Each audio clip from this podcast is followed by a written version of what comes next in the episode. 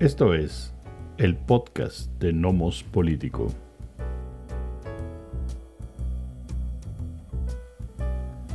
Sobre las complejas carreras por candidaturas presidenciales.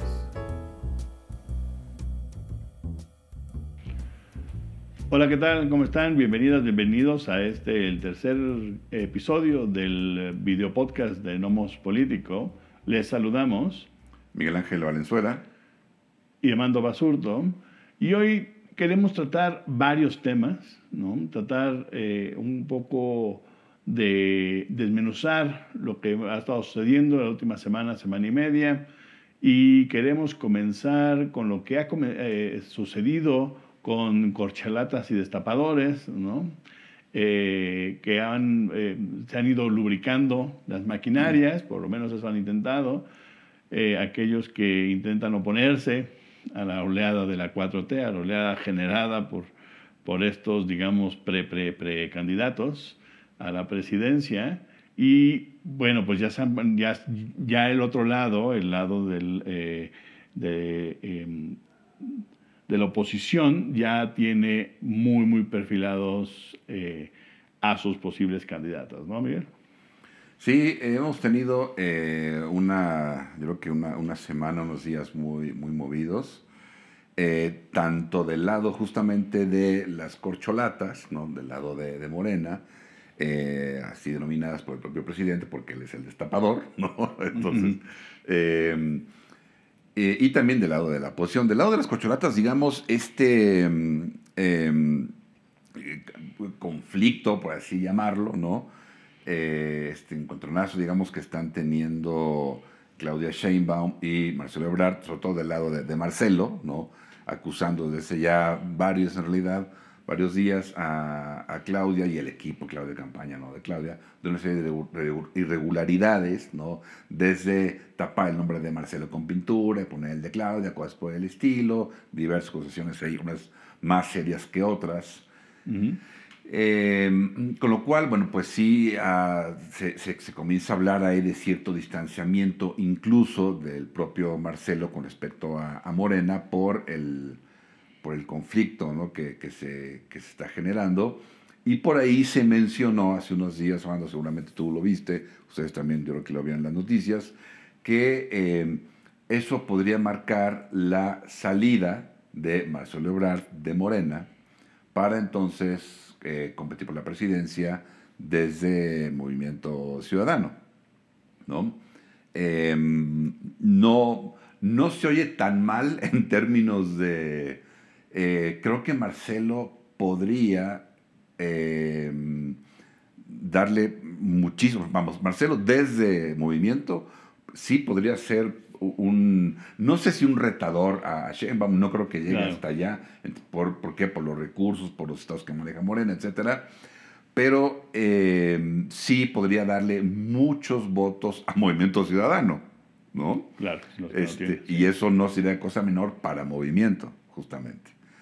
Em, incluso me parece que Marcelo podría eh, arrastrar, no sé cómo lo veas tú, Amando, votos tanto de Morena de gente que eh, votaría más por Marcelo que por Claudia, por diversas razones. Incluso también podría arrastrar votos de la oposición, ¿no? Gente que no votaría por, o sea, gente de la oposición del PRI, del PAN, del PRD, que no votarían por Claudia Sheinbaum, pero tal vez sí votarían por Marcelo, más aún un Marcelo en Movimiento Ciudadano, en Morena. No sé cómo ves esa, esa cuestión. Yo, yo creo que... Eh, suponiendo, perdón, suponiendo que eso se ve, que es otra discusión. Sí, claro, claro. ¿No? Por, por eso, yo creo que eh, suponer que, que, puede arrastrar votos, yo creo que sí. Em, no se ve como Movimiento Ciudadano pueda conseguir un candidato que, digamos, iguale a Marcelo Ebrard en términos de presencia nacional. Así es. Em, yo creo que sí. Em, podría suceder, pero el caso es que yo veo muy difícil que en realidad suceda eh, por varias razones. ¿No em, crees que Marcelo se vaya de, Morena? No creo que... puede, ser, puede ser que Marcelo se pueda ir de Morena, pero no necesariamente que se vaya a ir a otro partido. Ok. y a competir, ¿no? Primero porque es ponerse la soga al cuello, ¿no? Este, el movimiento que sea el que él dice que es parte de la fundación y de la construcción, pues lo tildaría en su gran mayoría eh, como alguien que ha defraudado al, este, propio movimiento, ¿no? Eh, o traicionado al movimiento. Em, y por otro lado, eh, el partido de Movimiento Ciudadano cada vez, ese es un tema que, que había que poner efectivamente en una tacita distinta, eh, porque no alcanza más que para una tacita. Eh, cada vez se desmorona más. Eh, el señor Enrique Alfaro acaba de decir que ya no tiene mucho interés en participar en el movimiento ciudadano. O sea, no solamente dijo ya me voy de la política, sino además ya dijo no me interesa mucho porque pues, el señor dueño del juguete pues, quiere jugar el juguete con el juguete y no se puede hacer mucho. ¿no? Dante Delgado lo que hace es que ha sometido de nuevo al partido eh, y bueno, pues es su partido, él lo construyó, es de él, él es el presidente omnipresente y permanente del partido, él controla la estructura, eh, la poca estructura que puede tener el movimiento, menos la estructura de Jalisco, que esa es la estructura, digamos, política más importante. Entonces hay una ruptura importante y yo no veo cómo Marcelo Ebrard puede generar vínculos importantes para encabezar a Movimiento Ciudadano bajo el control de Dante Delgado. Este, entonces, ese me, parece que, que, es en lo que estaría, en, donde yo no veo que, que suceda. Lo, lo, interesante es, eh, puede aportarle votos a, de, ¿cómo dices tú? De priistas y panistas que tal vez no votarían por por, eh, por la alianza, ¿no? Se, se, irían tal vez con MS, puede ser no sé cuánta gente de Morena en realidad se fuera, ¿no? Entonces la pregunta aquí es, ¿qué tanto erosionas a Morena llevándote a hablar? Si, si en realidad te vas a llevar un pedazo de Morena importante, em, tal vez valdría la pena incluso explorarlo, pero si nada más le vas a acabar haciendo el caldo gordo a Morena a partir de arrastrarle votos que podrían votar por el, digamos, la candidata del PAN PRI PRD, entonces pues, también no, no, va a funcionar como contrapeso real a las elecciones de Morena. Digo, que en donde Morena parece tener una, una importante ventaja, ¿no? Con lo que acabas de comentar, me, me, surgen como dos, eh, dos puntos igual, todos son elucubraciones, no evidentemente, este, pero una sería... Eh, podría ser hasta, interesante en una de esas, ¿no? Que, em, que Marcelo se fuera a movimiento, pero no en una negociación, eh, tal vez en un primer momento sería obligado, pero vamos, Marcelo Movimiento con la idea de que Marcelo se vuelva el líder del partido, sustituyendo a Dante Delgado. ¿no? Mm. Porque ya no, Dante ya no va a dar más ¿no? O sea, movimiento con Dante no va a dar más. Un, un, político más joven, con cierta presencia, con presencia además como en, ciertos ámbitos de la sociedad, ¿no? Eh, creo que Marcelo está muy ubicado en, la clase media. Este, entonces, puede ser como interesante una idea del propio Marcelo y, bueno, y de un equipo, ¿sí? de irse a movimiento, pero con la idea de transformar movimiento en su partido, quitándoselo a, a Dante Delgado, ¿no? Este, pues no, digo, claro, no se, me ocurrió. Es lo que intentó hacer, este, más o menos, digamos, el grupo Guadalajara y no lo logró. Sí, sí. Eh, no, me parece que tendría más, eh, más peso eh, Marcelo Ebrard, ¿no? De alguna manera. Que el Grupo Guadalajara. No sé, vamos a ver. Pero se me ocurrió como, como algo interesante, incluso como una suerte de opción distinta, porque es la otra, ¿no? Que eh, vamos a ir hacia allá cuando cambiemos de tema. Pero eh, esta cuestión también de cada vez creo hay mayor hartazgo del electorado, eh, y lo cual no pasa solo en México, de las alternativas de siempre. Y que venga alguien que, entre comillas, no sea de esas alternativas de siempre, puede ser interesante, entre comillas, porque pues, es más celebrar. ¿no? ¿no? Pues Por sí. eso, no es el que viene realmente de fuera. No. ¿no? Ujú. Este, pero, no sé, y la otra es lo que decías, este, viéndonos muy maquiavélicos, como se dice, digamos, en el más sentido, yo no estoy muy a favor del término porque creo que, creo que ubicamos a Maquiavelo con un libro que es El Príncipe, que desde mi punto de vista no es el pensamiento político de Maquiavelo, que está en otra obra. Pero bueno, así se utiliza, ¿no? El término. Claro. Eh, entonces, no sé, igual, igual esa idea también de Marcelo tal vez separándose de Morena, yéndose hacia movimiento, pero con la idea de debilitar a la propia oposición, que no, que, que creo que no es ninguna amenaza. Por otro lado, ahorita vamos a ir Claro. a lo a- a- que ha pasado con la oposición, no los últimos días. este, pero bueno, puede ser, quién sabe. A ver qué pasa con Marcelo.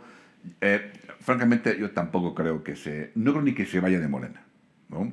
Este, vamos, vamos a ver qué pasa con esto. A fin de cuentas son juegos políticos, juegos de estos pre-pre candidatos, no y candidatas. Entonces a ver qué, a ver qué pasa. Eh, que están, bueno, pues por definir y todo parece indicar, como ya estaba más o menos cantado, pues que será Claudia Sheinbaum. ¿no? Sí, claro. Creo que estaba eso cantado, un poco el proceso, digamos, de alguna manera legitima, ¿no? Y como ya comentaste, bueno, pues empiezas a, a echar a andar una, una maquinaria, ¿no? Para irla aceitando para el próximo año. Y la otra, Mando, es lo que ha pasado con la oposición. Ahora se va de que quieras contar algo más con, con los de Morena, con la oposición, porque estos días, este, pues, ya decíamos, Santiago Krill, ¿no? El eterno perdedor, Ujú. ¿no? Sí, sí, sí. declina una vez más, ahora a favor de Xochitl Galvez. ¿sí? Claro. En esto que eh, sigue, digamos, este debate, si hay o no un momento importante, ah, hay o no un fenómeno Xochitl Galvez, ¿no? La oposición pues sigue queriendo vender la idea de el gran fenómeno Xochitl Galvez, eh, cuando parece que las encuestas al interior de la oposición no, no, no están diciendo eso. O sea, ciertamente es la, la candidata que aventaja a Beatriz Paredes, ¿no? ya que se bajó Krill. Entonces, es la candidata que aventaja, ciertamente, pero no es abismal, no es, justa- no es un fenómeno que esté arrasando al interior justamente la oposición. Eh, le gana por 8 puntos porcentuales Xochitl Galvez a Beatriz Paredes.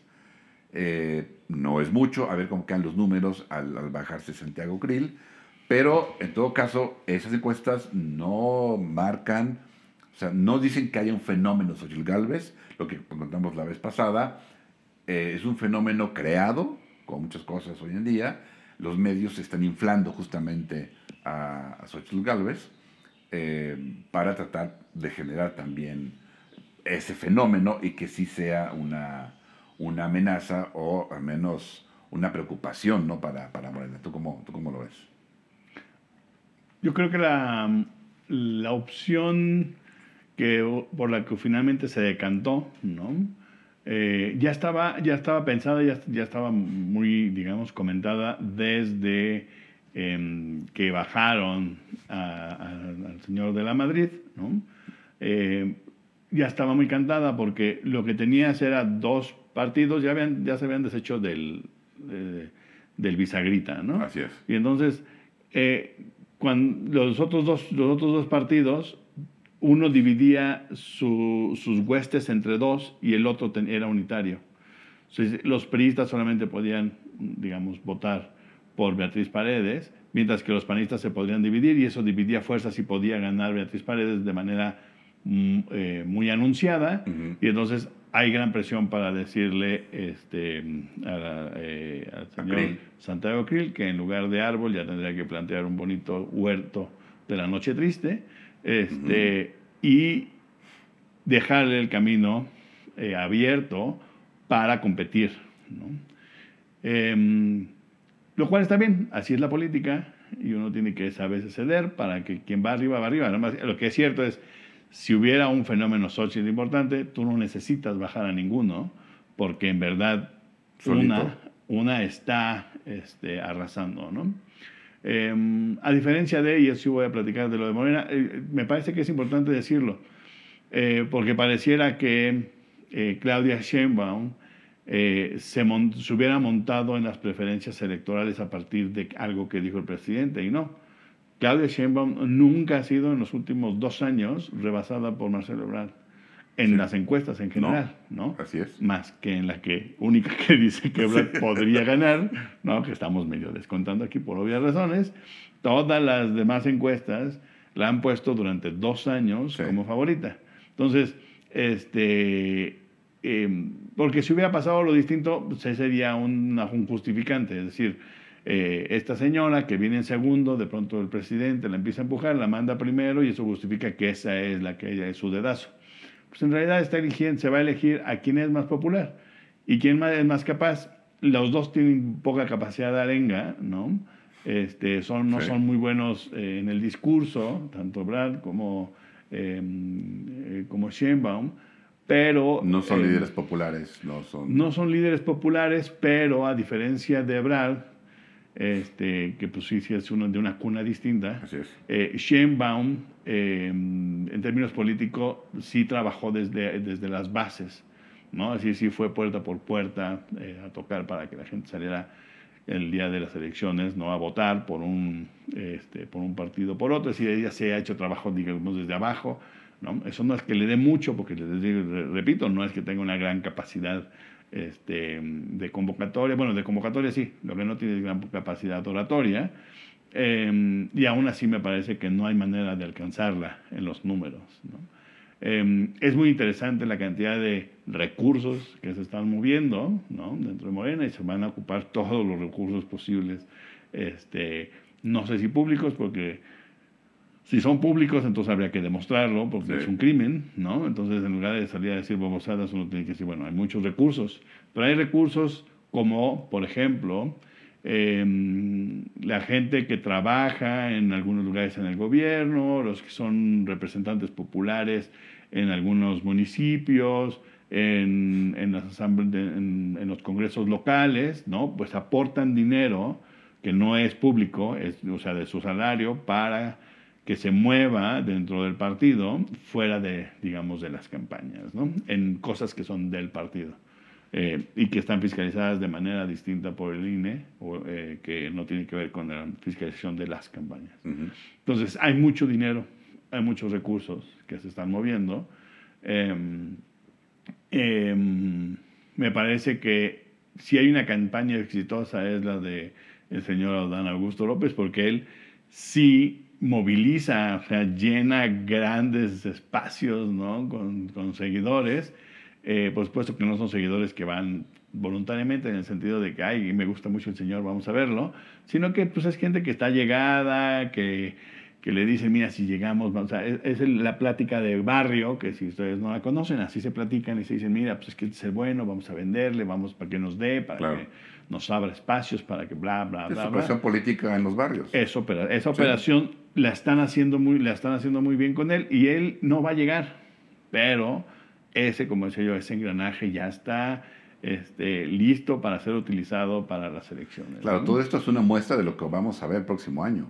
¿no? O sea, en términos de la operación política en las calles, en los barrios, de los recursos que se van a mover, lo que decía justamente, al manejar tantos estados, uh -huh. ¿no? O sea, en términos de Morena, tienes muchísimos recursos en muchos sentidos. Sí, económicos, humanos, de operación, muchos recursos. Entonces, una pequeña muestra de lo que se va a ver el próximo año. Uh -huh. Sí, y como decías, pues, está preparando la maquinaria justamente para, para las elecciones del 24. Y, y, donaciones, que es interesante, en todos los países siempre pasa, las donaciones son complicadas porque yo dono ciertas cosas para el partido, para que hagan su esta cosa, porque espero que me traten bien claro. cuando lleguen, ¿no? No es ilegal, es medio cochupo, ¿no? Si es que llega la persona y después le da, eh, le entrega contratos o algo a este que, que donó, entonces ya uno puede decir que es cochupo, pero mientras no, pues estas personas van a seguir entregando claro. recursos para poder movilizar en la esperanza de sacar alguna raja en el futuro, ¿no? Entonces es importante tenerlo en cuenta. Nada más para terminar con, eh, con la batalla esta medio campal que se va a acabar dando, creo, entre eh, Xochitl Gálvez y Beatriz Paredes. Eh, yo creo que va a ser muy interesante ver, uno, cómo van a convencer los, especialmente a los más conservadores dentro del PAN, aunque también hay conservadores en el PRI, que voten por una de las dos de estas dos mujeres, que ninguna es ultraconservadora. ¿no? ¿Cómo le van a hacer si gana Paredes para convencer a los conservadores, ya ni a los ultraconservadores, a los conservadores tradicionales del PAN, para votar por una mujer que dentro del PRI pues era un poco de las más liberales, a favor de la agenda feminista, de la, de la em, de la, eh, tratar de mover al PRI hacia el social, este, la socialdemocracia durante algunos años, es decir, no es para nada la agenda de la derecha. ¿Y cómo van a convencer a los priistas a votar por Xochitl Gálvez cuando es eh, reflejo del foxismo que les quitó el poder? ¿no? Entonces, ¿cómo mueves a esos grupos? Ahora, ¿Qué tanto voto duro tienen para movilizar? Sería interesante hacer las cuentas, la próxima vez les prometo que las hago, de más o menos cuál es el voto duro en los estados que han ganado, que pueden en verdad movilizar para tratar de ganar, digamos, en masa muchos votos para su candidato. Eh, yo, lo veo, yo lo veo difícil de operar. Tendría que pasar algo muy eh, extraordinario, muy complicado, em, algún eh, o una serie de periodicazos en contra de él o la este, candidata de Morena para que esto no para que esto no cuajara hacia ese lado, pero bueno, creo que así, así se va a quedar. ¿no? Pues sí. Y, y, esto nos lleva a un fenómeno relacionado a, al renacimiento de los populismos y demás, ¿no? Y podemos platicar un poco de lo que pasó en Argentina. Sí, eh, justamente, bueno, como ya ustedes, eh, yo creo que saben, han visto las noticias, han escuchado, no, tal vez en redes sociales, en fin. Em, el candidato de, digamos, de extrema derecha en Argentina, eh, Milei, eh, para muchos de manera sorpresiva, para otros no tan sorpresiva, em, pues gana, ¿no? En esa suerte como de eh, el proceso que se vivió en Argentina, digamos que se eligieron candidatos ¿no? para la elección. Eh, era una primaria. Era una primaria, ¿no? Entonces eligen, básicamente, puede, puede ser, puede no ser una guía para lo que pase en el proceso electoral como tal. Eh, vamos a ver qué es lo que sucede, pero sí sorprende porque por su candidato de extrema derecha, un candidato que tiene muchas propuestas, muchas eh, posturas políticas, pues justamente en ese espectro ¿no? de la extrema derecha. Em, por ejemplo, evidentemente está en contra de la agenda feminista, no cree en el calentamiento global, este, eh, quiere quitar una serie de, de, secretarías, de ministerios, en fin, como de la mujer, quiere unir otros. Es una cosa, varias bastante extrañas, dolarizar la economía argentina. Él, por ejemplo, dice que está en contra de esta idea de en donde hay una, una necesidad surge un, un derecho, ¿no? Dice que lo peor son los programas sociales, la asistencia, que está en contra de eso, que la gente debe tener la libertad de eh, vivir abajo de un puente, eh, cosas realmente no me parecen descabelladas. Que sin duda alguna para mucha gente de derecha o extrema derecha es bastante racional, ¿no? Para mí es una locura, ¿no? Pero son posturas políticas. Ahora, em, yo creo que, y, lo comentamos hace rato de alguna manera, Mando, muchas veces cuando uno habla de Argentina, mucha gente, gente que nos está viendo o escuchando, eh, ha escuchado, dicen, sí, pero es que Argentina es un caso distinto. Yo digo, a ver, bueno, claro que es un caso diferente. México, México también, El Salvador también, Guatemala también. Pues sí, o sea, todos los países son distintos, tienen particularidades, ¿no? Este, tal vez unos más que otros probablemente, pero no puedes entender a México a través de Colombia, no puedes eh, entender a El Salvador a través de Venezuela, no, ¿no? Este, entonces, en este caso yo creo que obedece el resultado de Milei, porque más Milei, algo que sorprendió, por un lado sí fue que ganara, porque lo veían como que no, hombre, no va, a ser ni tercer lugar, va a tener cinco votos, y de repente, pum, vale, ¿no? Le ganó a los macristas, le ganó a los peronistas. Pero también sorprendió en dónde ganó. porque ganó en muchos lugares macristas y peronistas. Sea, ganó en este ganó en pueblos, ganó en muchos lugares pues en donde no se esperaba que tuviera ningún resultado importante y ahí también ganó. Entonces yo creo que la victoria de Milei obedece más que a su discurso, más que a sus propuestas, más que a su postura de extrema derecha. Eh, creo que ganó porque hay un hartazgo de la gente en Argentina como en muchos países del mundo. Hay un hartazgo de la clase política de siempre, de los políticos de siempre, que proponen lo de siempre y no cumplen prácticamente nada. En que van a generar esto, van a generar lo otro, y no cambia a fin de cuentas nada. Y sigue habiendo pobreza, sigue habiendo desempleo, sigue habiendo inseguridad, sigue habiendo corrupción, todo eso sigue habiendo. ¿no? Y en la mayoría de los casos sigue subiendo o al menos sube la percepción. ¿no? Entonces yo creo que también, yo creo que es un hartazgo de eso, ¿no? Y entonces viene un candidato que es, digamos, fuera del establishment, entre comillas, puede no ser de la clase política gobernante, pero sí es del establishment, ¿no? Aunque él se vende como alguien que no es del establishment, porque el establishment es algo muy amplio, no es la clase gobernante, yo que tal vez ni la clase política, es algo mucho más amplio, ¿no? Y ahí sí pertenece, ¿no? ley como Trump en Estados Unidos, como Bolsonaro, como otros, ¿no? Sí pertenecen, aunque se venden como tal, y ese es parte del atractivo, ¿sí?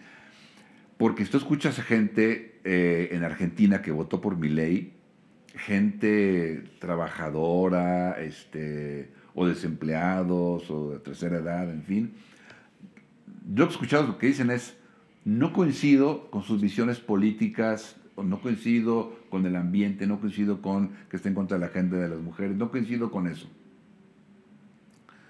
Pero va a combatir la corrupción, pero va a meter a los que roban, políticos que roban a la cárcel, pero va a generar empleo porque es empresario, pero, ¿no? Algo que ya oímos en México en su momento.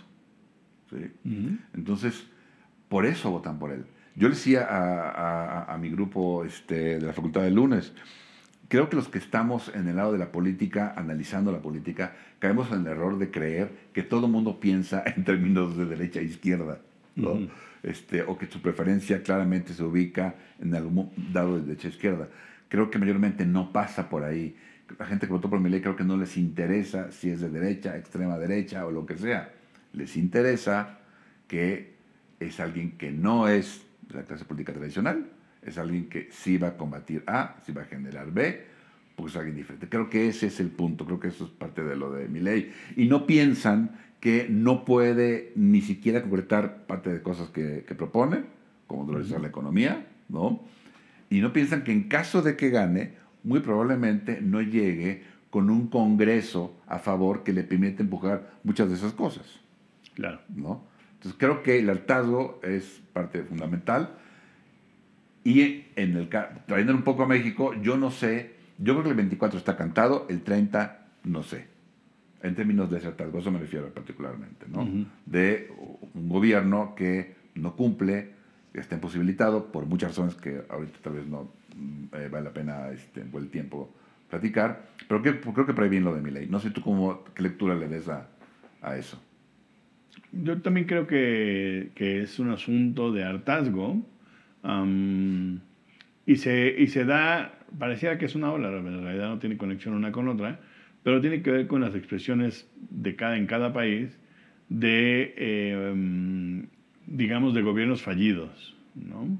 Em, estamos en un momento en donde el problema no es eh, la batalla en contra de los de los gobiernos autoritarios, totalitarios, eh, eh, dictatoriales, ¿no? Estamos en contra, del, estamos en una batalla en contra de la inseguridad y de la corrupción. Entonces, cualquiera que sale a proponer acabemos con la corrupción y con la inseguridad, con recetas X y o Z, ¿no? que no son, digamos, las comunes por alguna razón, este, porque son impracticables o porque, digamos, que violentan derechos humanos o lo que sea, em, tienden a jalar votos, ¿no? Em, ahora, el, caso, más allá de que Argentina sea Argentina, pues es que sí, la, política argentina es una política fallida, ¿no? Este, el, yo creo que el peronismo le ha hecho mucho, mucho daño en términos, de, en términos de que el desarrollo político se atoró con Perón. No, no, el problema no era Perón, el problema es el peronismo este, post facto, ¿no? La, el crecimiento de, además de dos burbujas, una de derecha y una de izquierda dentro del propio peronismo, el arreglo del, del, del lado como de la izquierda del peronismo en términos de kirchnerismo, que eh, parecía funcionar al principio y que se fue descomponiendo en el camino, y las otras opciones, ¿no? digamos, de centro derecha, como el macrismo y demás, que también no funcionan. Es decir, una con el uso del aparato del Estado para tratar de componer el problema y el otro tratando de soltarla. Y lo que tiene este, ley es un poco esta propuesta ah, que, que, tiende a ser un poco libertaria, ¿no? De, de, deshacerse un poco del peso del Estado y tratarlo de resolver en otros espacios. Mm, yo no creo que funcione porque los problemas estructurales, financieros, no van a ser, no se pueden resolver así. Eh, hoy también en Argentina están lidiando con el problema de, los, de, de una movilización de los nativos, ¿no? Em, de, de, la zona, que me parece que es importante. Eh, han sido históricamente hechos a un lado. Parte del Estado-nación argentino está construido sobre, como, como en muchos, ¿no? Pero ahí sí es claramente eh, este, la, destrucción de los pueblos eh, nativos para conformar la Argentina más europea, digamos. Em, y entonces sí hay un problema, yo creo que Argentina tiene una forma muy especial, no porque sea excepcional, sino porque cuando uno revisa la política argentina tiene que sentarse a leer mucho sobre los últimos 120 años de la política argentina para tratar de entender, o sea, porque no, no cuadra, igual que un poco Chile, porque se sale, ¿no? Es decir, cada uno podría ser distinto. Y, y, tratar de entender el peronismo en Argentina, cómo funciona, es muy difícil. Y cuando uno va a Argentina y le pregunta a la gente, recibe respuestas distintas, ¿no? Dependiendo de a quién le pregunta. Unos pueden darte ideas de peronismo desde derecha, otros desde izquierda, y uno no entiende cómo puede ser el mismo Perón del que están hablando. Pero bueno, es una forma de crecimiento, de desarrollo de la política. Y creo que lo que necesitan es romper con ese pasado y crear uno nuevo, eh, de, una, de una nueva Argentina, ¿no? construida a partir de las nuevas realidades, que no han podido hacer, ¿no? y que hoy, hoy tienen pocas condiciones para hacerlo. ¿no? La crisis económica, la devaluación del peso argentino, este, eh, inflación de tres dígitos, no, no, no ayuda ¿no? A, nadie de los que haya participado en el gobierno en los últimos 20 años a tratar de proponer una, un nuevo cambio. ¿no? Tiene que venir de afuera. Entonces llega alguien que tiene un discurso, a ese sí, tiene, un, tiene una capacidad discursiva interesante de hacerse, de, de hacerse su espacio distinto a los demás.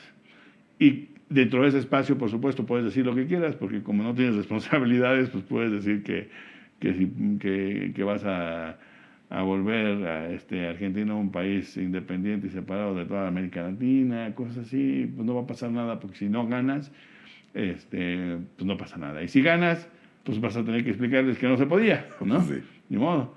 Pero son los que, los que pueden tomar ese espacio y me parece que eso es lo que está sucediendo. Entonces estoy de acuerdo que es un asunto de hartazgo con respecto a las formas tradicionales. Y eso hay que pensarlo en términos de, del Estado. O sea, ¿qué queremos hoy del Estado? el Estado es. un Estado fallido cuando en, en México no se puede resolver el problema de seguridad o en El Salvador se tiene que recurrir a lo que se tiene que recurrir para tratar de resolverlo. Es decir, los dos son estados fallidos. ¿En dónde está fallando el Estado? ¿Cuáles son los espacios que están, donde estamos siendo rebasados en términos de gobernabilidad? Y yo creo que eso nos tiene que llevar a otra forma de análisis que, bueno, no cabe aquí, pero pero creo que se tendrá que dar en algún momento. Segura vez tú y yo lo platicamos, este, ya ahorita no me acuerdo bien en qué, en qué ámbito, eh, pero comentamos que el Estado eh, se está viendo, el gobierno está viendo rebasado, ¿no? O sea, no el gobierno mexicano, sino la idea de, de, de, gobierno en general se está viendo rebasado, ¿no? porque no tiene con qué. Hace ya varios años, este, Joseph Stiglitz, de este impulsor, uno de los impulsores de la globalización, escribió un libro en que el malestar, el malestar, de la globalización, lo que él decía, nos equivocamos, porque debilitamos demasiado al Estado. Y muchos de los estados, en términos de gobierno en realidad, no, em, no tienen con qué combatir amenazas que se le están presentando y se van a presentar. O sea, el Estado, eh, repito, en términos de gobierno, lo debilitamos, lo achicamos por necesidades del mercado. Pero ahora ese Estado, que es más chico ¿no? y más débil, no puede combatir el desempleo, la inseguridad, el narcotráfico. Este, en aquel entonces, en los 90, decía, y cuando venga una pandemia, ¿con qué lo va a combatir? ¿no? Nos equivocamos. ¿no? Este, y es cierto, es lo que pasó. Entonces ahora esos gobiernos no tienen cómo. No, no hay manera. Porque además están enfrentando, en caso de narcotráfico o crimen organizado, están enfrentando un enemigo tremendamente poderoso, ¿no? que eh, no, lo, no lo limitan, digamos, eh, cosas como el derecho, los derechos humanos, no, se ve limitado, ¿no? Porque la lógica evidentemente es otra. Eh, entonces, no, no, tiene herramientas, no controla. evidentemente el Estado mexicano, el gobierno mexicano, por poner uno, ¿eh? no controla el país. Evidentemente no lo controla. Hace muchos años no lo controla, ¿no? Y esto no ha ido, desde mi punto de vista, ha ido increciendo. O sea, es cada vez peor. Por muchos motivos estructurales, precisamente. ¿no? Entonces, claro, en ese escenario eh, es, pues sí, es fácil que venga alguien y eh, diga tonterías. Cuando las analizas, muchas son tonterías. Mi ley propone eh, acabar con la policía y armar al pueblo argentino para combatir la inseguridad. es una verdadera locura. Es una verdadera locura eso, ¿no? O sea, que, el gobierno no tenga una policía. O sea, ahí ya tenemos hasta un debate teórico. Claro. ¿No? Este. Pero, ese es el problema. Entonces, yo lo que veo es una crisis, en, varios ámbitos también, es una crisis muy seria de, em, del gobierno que generó o del Estado que generó hasta de la sociedad que generó la democracia liberal, ¿no? Junto con otras cuestiones como tal vez el neoliberalismo. Ahí veo un, problema terrible, por lo cual yo decía, es que no es un problema argentino. O sea, este es, se da en muchos lados, incluido los Estados Unidos. Están en crisis también en el sentido, ¿no? Creo, creo que cada vez más esa democracia liberal, ¿no? Está más en crisis y también está en crisis este, esta relación que me parece falsa, que se creó con una idea de democracia igual a capitalismo, igual a desarrollo. ¿no? Creo que también están en crisis, porque son intereses distintos. Uno es el interés del pueblo, de las masas, y otro es el interés de los capitalistas, otro es el interés del mercado. ¿no? Tiene intereses distintos. ¿no? De alguna manera. este, el, el, el, pueblo, con toda su diversidad, quiere sobrevivir, quiere trabajar. Bueno, no sé, pues no sé qué tanto valga el ejemplo, pero la huelga de Hollywood, ¿no? En buena medida es, o sea, los actores y actrices que quieren trabajar, ¿no? No son los protagonistas, todos los demás que quieren trabajar, pero quieren seguir trabajando. Y la utilización por parte de los estudios el uso por parte de los estudios de este del, no sé cómo decirlo, de, la imagen, ¿no? digamos. De la imagen digital, De la imagen digital, e, elimina esa posibilidad de seguir trabajando. Por eso te pago un día de trabajo y no te pago los miles de días de trabajo después que están, por ejemplo, para los extras. Por poner solo un caso, ¿no? De ese problema en particular. Entonces creo que eso está en crisis, por eso me parece que cada vez más va a haber crisis como esta o eh, ejemplos como este de, de Milley o de Bolsonaro o del propio Trump, ¿no? Eh, en, otros, en otros ámbitos. Eso me parece que, está en la mesa. Claro. Yo lo, um, yo lo veo sí, similar. Yo creo que el problema en todos los estados ha sido que eh, el gobierno no garantiza la gobernabilidad. Eso es una mentira para mí en general. En realidad el gobierno eh, cosecha la gobernabilidad social. Si tienes una sociedad que tiene normas de convivencia que no dependen necesariamente del Estado, y cuando uno se sale de esas. Eh, tienes eh, la capacidad y, digamos, el monopolio de, la, em, de realizar juicios y, y, utilizar las leyes en contra de aquellos que no respetan las reglas, ¿no? Y después tienes el otro elemento que es un asunto de gobernabilidad en términos de el respeto de, de quién controla el espacio, ¿no? el nomos, quién, quién controla. Em, en este caso, yo creo que todas se han roto. ¿no? Eh, la gente, o sea, nosotros podemos hablar del problema del, del, grupo paramilitar del señor Mencho. Pues sí, ese es un problema grave, pero a los ciudadanos que viven hacia Ecatepec y que toman estos transportes en donde los asaltan un día sí y el otro también, eso es lo que les preocupa, no el no aquel. Es decir, hay un problema en donde ya se rompió incluso el asunto de la convivencia, o sea, de, los, de las normas sociales que sostienen la pirámide, porque la pirámide tiene que estar sostenida en, una, eh, en, normas sociales que en, donde no se mete el Estado, es cierto, ¿no? El Estado no tendría que estar vigilando cada combi, ¿no? Para ver si no la asalta, no tiene sentido.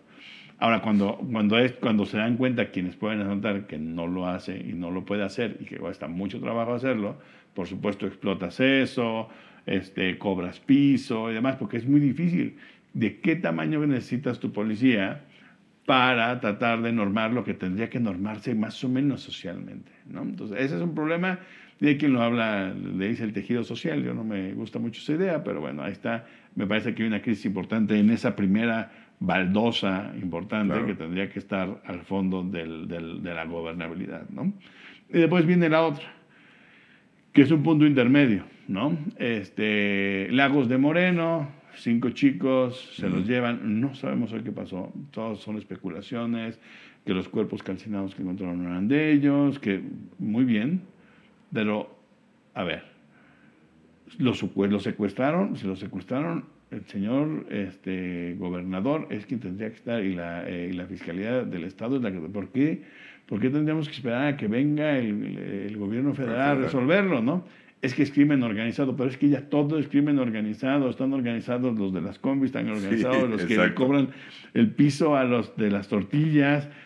todo es crimen organizado. Entonces, todo el asunto de la seguridad que tendría que estar abajo, ¿no? Otra vez, era, desde abajo tendría que estar la norma social y el policía normal que te multa si te pasaste un alto, ¿no? Que si te metiste a la a la, eh, a la, de la bicicleta, la línea de la bicicleta, esos, ¿no? Ahora pareciera que necesitamos soldados en todas, ¿no? Y no tiene sentido, pero tiene que ver cómo se va desquebrajando desde arriba, no necesariamente desde abajo, desde, perdón, desde abajo y no necesariamente desde arriba. Y la solución pareciera que tiene que ser desde arriba. El gobierno federal tiene que pagar por mejores policías, el, mejor, el gobierno federal tiene que pagar por mejores policías estatales, el gobierno federal tiene que encontrar a los cinco muchachos estamos podridos. No es que sea culpa de uno menos que de otro, es que la pirámide ya no tiene sustento. Así es. ¿no? Entonces tenemos un problema ahí grave que después lo, lo, podemos hablar, pero sí se refleja en todos los países, en muchos países de manera distinta. ¿no? En, en, América Latina eh, hay unos países más estables que otros, hay países que se están desmoronando desde abajo también, como Venezuela, este, donde hay una grave importancia. de eh, eh, eh, flujo de migración, ¿no? ¿Cuál es el problema de migración? ¿Que, ¿Quién va a reconstruir la economía venezolana? Si, si, muchos venezolanas, venezolanas y venezolanos se escapan de Venezuela, pues ¿quién va a reconstruir ese país? ¿no? ¿Con quién o con qué vas a reconstruir ese país? Y así pasa con, con cada uno, ¿no? Este, guatemaltecos, salvadoreños, mexicanos, que se van, aunque nosotros nos queda el American Way of Life, el American Dream bastante cerca, entonces la gente va y viene, ¿no? Ahora resulta que también con mucho dinero del, narcotráfico, que es cierto, es una especulación que teníamos muchos desde hace mucho, que bueno, las remesas, buena parte o una parte podría ser del narcotráfico, Claro. este, lo que es ridículo hoy es sacar un artículo y decir tal, casi tal por ciento es, porque no hay pruebas de que efectivamente funciona así. Entonces, si alguien tiene pruebas, pues que sea bueno que lo verlo. Pero eh, aunque hagas 10.000 entrevistas, no sirve mientras no tengas los datos duros de cuánto dinero efectivamente es del narcotráfico. ¿no? Pero bueno, está, está un, es un problema grave. Ujú. La- los, el, el- el sistemas, los sistemas económicos han imbricado, este, los sociales, las problemáticas sociales, las, las ventanas de oportunidad para el crimen se han amplificado y el Estado, como bien explicas, desde los 80, pues ahí lo hemos ido haciendo más pequeño, más pequeño, más pequeño, y un Estado que podía responder incluso de mala manera, abusando de derechos humanos y demás, Sí. es cierto, ahora es, a- puede abu- abusar de los derechos humanos y o no, simplemente no actúa. ¿no?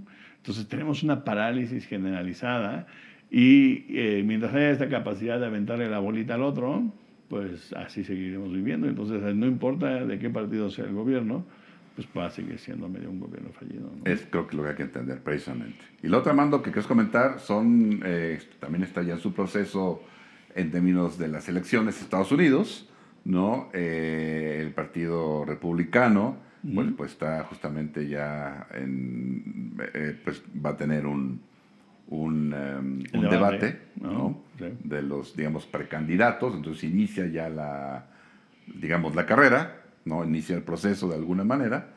Eh, también habrá que ver qué pasa del lado de los demócratas. Tengo entendido, ya, ya no de seguimiento la verdad, pero que se- me parece que se suponía este, que Joe Biden no iría por la reelección. Eh, creo que como por razones más o menos evidentes, ¿no? No, pero sí va por Eh, Pero, pero resulta que sí va. ¿no? Este, eso ya hace, hace tiempo que lo, que lo mencionó. Me- a mí en la persona sí me sorprendió porque no solo está grande, se ve ya muy tocado por la vida, ¿no? Este, este, el, señor, el señor Biden. Sí. Este, pero bueno, creo que ahora lo relevante es hablar del debate de los republicanos, ¿no? Sí, porque bien, bien dices esto, eh, en términos formaloides, digamos, este es el arranque, aunque ya tenemos meses de que pues, uh, se aventaron, ¿no? unos más temprano que otros, este, mm, algunos suspirantes como el señor DeSantis, Ujú. este, el propio Trump dijo yo voy en mi caballo, mi carroza, y entonces ahí se ven, ¿no? Hay los campesinitos estos que me siguen gritando desde afuera, ¿no? Este, yo voy a ser el candidato prácticamente. Eh, um, eh, lo- también empezaron a calentarse los motores, las- los bolsillos más bien de los comités de, eh, de, la, de la organización de las, de las primarias, ¿no? Sí, ya todo el mundo empezó a generar dinero, a tener dinero para poder irlo aventando a sus campañas, pero hoy, miércoles, hay, esta, se va a dar el primer debate. ¿No? Entonces, ese es el arranque. Y el arranque tendría que ser pues, un gran arranque con todos, ¿no? porque son eh, muchos, van a ser más o menos 11 eh, los que se van a juntar. Digo más o menos porque en especial el señor Trump dijo, ¿saben qué? Yo no me voy a presentar. Este, ahí jueguen ustedes este, a las canicas, este, son chiquititos, eh, son pura chiquillada, yo, Sí. no, este, yo no voy a participar. Yo creo que por dos razones. Uno, porque efectivamente la mayoría son chiquilladas frente a su popularidad. Y la otra, eh, porque teniendo cuatro casos encima, bueno, el cuarto tiene que ir a presentarse el día de mañana eh, eh, a la corte para que lo fichen eh, en Georgia. Entonces, eh, en realidad, por eso no se va a presentar. Y entonces va a desangelar, por desgracia, ya lo veremos, lo platicaremos la próxima vez, va a desangelar la primera, este, el primer debate de, de suspirantes republicanos. Vamos a ver qué se dice, porque no estando Trump, pues va a ser el elefante, ¿no? Mm, ahí, sí, que claro. está ahí en el cuarto y que a ver quién, quién se dedica a pegarle. Yo creo que les puede salir barato a todos pegarles todos a Trump, pero eso no te ayuda a juntar entre ellos, a generar votos. Entonces vamos a ver cómo van haciendo espacio entre ellos, sien- no solamente siendo antitrumpistas o alguno que otro será, se- intentará ser medio trumpista, trumpista para tratar de jalar parte de su base, que va a ser muy complicado, ¿no? Este, los Tories están metidos en un problemón porque ¿qué van a hacer con un candidato presidencial que pueda llegar a la cárcel? No hay precedente, no dice nada la ley. ¿Qué pasa si llega a la cárcel y es electo presidente? Nunca ha habido un caso, lo único que se me ocurre a mí es este, eh, del, del eh, el candidato presidente del Partido Socialista, a principios del siglo XX, eh, que, este, que pasó parte de su campaña en la cárcel, ¿no? pero no se me ocurre ninguna otra opción. el problema es, pasa la, en la cárcel la parte de la campaña y después gana la presidencia, ¿qué haces? Con ese presidiario o expresidiario que puede, puede ser presidente. No dice que queda descalificado para ser presidente. Entonces, estoy a comentar que es, eh, son, son, casos, son casos graves. Yo creo que todos ellos, ¿no? lo de Georgia me parece bastante grave, ¿sí? pero no hay, eh, o sea, no hay nada en la ley que lo imposibilite. Eh, ese es el, el punto, no, no hay nada eh, cuando son acusaciones realmente serias, graves, eh, pero pues no hay nada. Entonces, de hecho eso puede, eh, puede ayudarlo de manera muy importante a ser el candidato y en su caso a ganar la presidencia. O sea, la imagen también de, pues, pues medio de mártir, digamos, ¿no? De víctima. O sea, yo soy antisistema y, y vean cómo el sistema me está atacando ¿no? Hasta la cárcel llegué, ¿no? O sea, vean el, nivel de, de, animadversión, ¿no? Cómo, cómo, les asusto dado que están haciendo. Entonces puede ayudarle de, manera muy importante, de hecho, a la propia candidatura de Trump, en caso de ser candidato, que es, es probable, ¿no? Eh, y yo tal vez diría, tal vez muy probable, ¿no?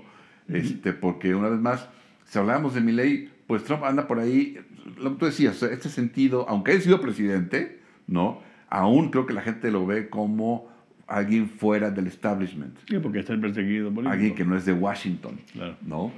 Em, entonces, eh, es en su estilo y para su gente, por más detestable que pueda parecernos a muchos, me incluyo, ¿no? Pues en su estilo tiene una gran capacidad de arenga, ¿sí? Este, es un muy buen candidato. Justamente ese estilo de, eh, de hablar, de decir cosas políticamente incorrectas. ¿sí? Algo que, nota al pie de página, yo creo que hay que agradecérselo a Trump. ¿no? Así, bueno. ¿Por qué? Porque ahora mucha gente dice lo que realmente piensa. Y yo creo que en, en política hay rivales, pero también hay enemigos. Entonces, qué bueno que gente que dice lo que piensa los identificas como rivales o como enemigos políticos totalmente. Entonces, qué bueno. Entonces, ese estilo de Trump, ¿no? Este, seguramente lo va a seguir utilizando y seguramente va a seguir movilizando, ¿no? Gente que cree que Biden se robó la elección. Gente cree, que cree que los demócratas mayormente siguen, este, digo, porque los republicanos, siguen manipulando procesos, en fin. Eh, toda esa gente va a seguir votando por él, va a seguir creyendo por él y va a seguir generando este movimiento trompista. O sea, eso creo que es muy preocupante. ¿no? Creo que es comprensible desde el punto de vista que ya hemos comentado del hartazgo, ¿no? También es preocupante. Este, y sí, justamente va a ser, en el debate de hoy, va a ser el elefante blanco que no estando, está, precisamente.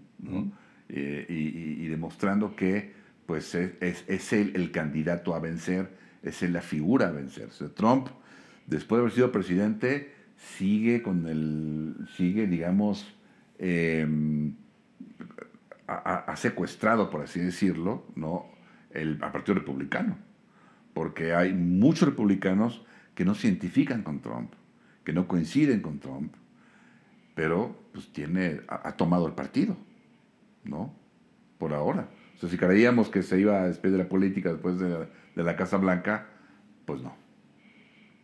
No, claro que no, no, y mucho menos teniendo todos estos cargos encima. La Casa Blanca es un buen, es un buen paracaídas. Así es. Em, y solo para terminar, la, sí, tiene que ver con la crisis política del, eh, del Partido Republicano. El Partido Republicano no tiene bases decentes, no tiene liderazgos. Em, como hay que ir a la casa de Trump, pues todo el mundo es muy anti-Trump o pro-Trump o medio Trump, entonces para poder jalar votos. Em, lo que no sé es, dependerá, dependerá de qué tanto los demócratas puedan vender esta como otra de esas em, elecciones importantes de, de, vencer o morir, porque si lo venden así y logran llevar mucha gente, mucho electorado a las casillas, eh, pueden hacer que pierda Trump, pero si no lo hacen, podríamos vivir una segunda era Trump que no sé cómo vamos a sobrevivir, pero bueno, tendría este, porque ahora viene con revancha, ¿no? Entonces sí, eh, los costos políticos institucionales, además sin poder pensar en una reelección ahora serían, serían totales, la destrucción del sistema judicial para que no se le lleve a la cárcel ni antes ni después de ser presidente eh, me parece que sería eh, lo peor que le puede pasar a los Estados Unidos. Pero ahí está, latente la, probabilidad. El señor Trump sigue siendo más popular que el señor Biden, porque el señor Biden, siendo presidente, pues es muy fácil perder popularidad porque todo es tu culpa, ¿no? Este, que si los precios de gasolina están altos, que muy mal, que si los salarios no alcanzan, que muy mal, que si pues sí, pero entonces les preguntas, ¿ok? Entonces el presidente controla los salarios. No, no hay que dejar nunca que haga eso. El presidente controla los precios. No, no, ¿cómo crees que el presidente va a.? Pues entonces, ¿cómo, cómo quieren que, que todos como que le estamos echando la culpa de los precios? Pero bueno, eh, siempre, siempre suceden este tipo de cosas que son las de la política, ¿no? Em, el, el, uso político de este discurso y así va a suceder, así va a pasar, le va a costar mucho trabajo. El problema con, con el señor Biden es que no estoy seguro de que él quiera seguir eh, en la Casa Blanca. Lo que pasa es que él sabe que no hay de otra. ¿Sí? ¿Cuál es la otra figura que se puede quedar para asegurarse de, competirle a Trump? Es decir, necesitan, a alguien, los demócratas necesitan a alguien que sea un rival, un contrincante, un retador serio. No es Biden. Definitivamente no es Biden. No, el único que eso es Biden. Yo creo que no, puede, no creo que sea Biden un retador. O sea, es porque es el presidente necesitan a alguien que inspire, y creo que no es Biden. No, no necesitan a alguien que movilice. Y Biden es bueno movilizando a los estados, por eso ganó la presidencia. Yo creo que necesitan a alguien que, que inspire, que movilice, o sea, alguien tipo, por así decirlo, este Obama, tal vez Clinton, o sea, con, ese con ese appeal, ¿no? Pero este, no hay. no, no, yo sé. Pues, si no sale de algún lado, ¿no? Eh, van a tener serios problemas, serios, serios problemas. No, no hay, no hay, no, no, no, no hay quien, no hay quien le compita al señor Biden. Biden es bueno operando la maquinaria, tiene muchos años haciéndola, sabe cómo se mueve, sabe cómo se aceita. Así lo hicieron en las elecciones, por eso pudieron pegarle al señor Trump en 2020. Eh, el problema es repetirlo una vez que tienes la carga de los costos de ser gobierno durante cuatro años. Eso es lo que le va a costar. Eh, porque no hay dentro del Partido Demócrata hoy nadie, o sea, los, los demócratas de, de, altura, de estatura, eh, ya están más o menos igual de viejos que, que el señor Biden. Eh, y la nueva camada aún no acaba de, acentuar, de asentarse. Entonces no estoy seguro de que haya ni siquiera gobernadores, ¿no? Porque digo, ya nadie se lanzó, porque ya ahorita ya nadie se va a lanzar en contra del señor Biden pero, pero no hay ni siquiera gobernadores lo suficientemente populares para, para hacer esto. ¿no? Y, y, nadie puede tener un, em, un discurso más radical que el del señor Trump porque destruye la, las posibilidades demócratas. Entonces, no les va a quedar de otra más que mantener eh, vivo al señor Biden lo más posible para, para poder competir. ¿no? Pues a ver cómo. Pues sí, pues nos despedimos. Muy bien, hasta luego, gracias por, por vernos, por escucharnos y nos vemos en dos semanas. Eh, esperamos que haya sido eh, de su agrado, que haya sido interesante. Si tienen comentarios, déjenoslos eh, saber, ya sea por las plataformas del podcast o por YouTube, en donde aparece este video podcast. Que estén muy bien. Hasta luego. Esto fue Nomos Políticos.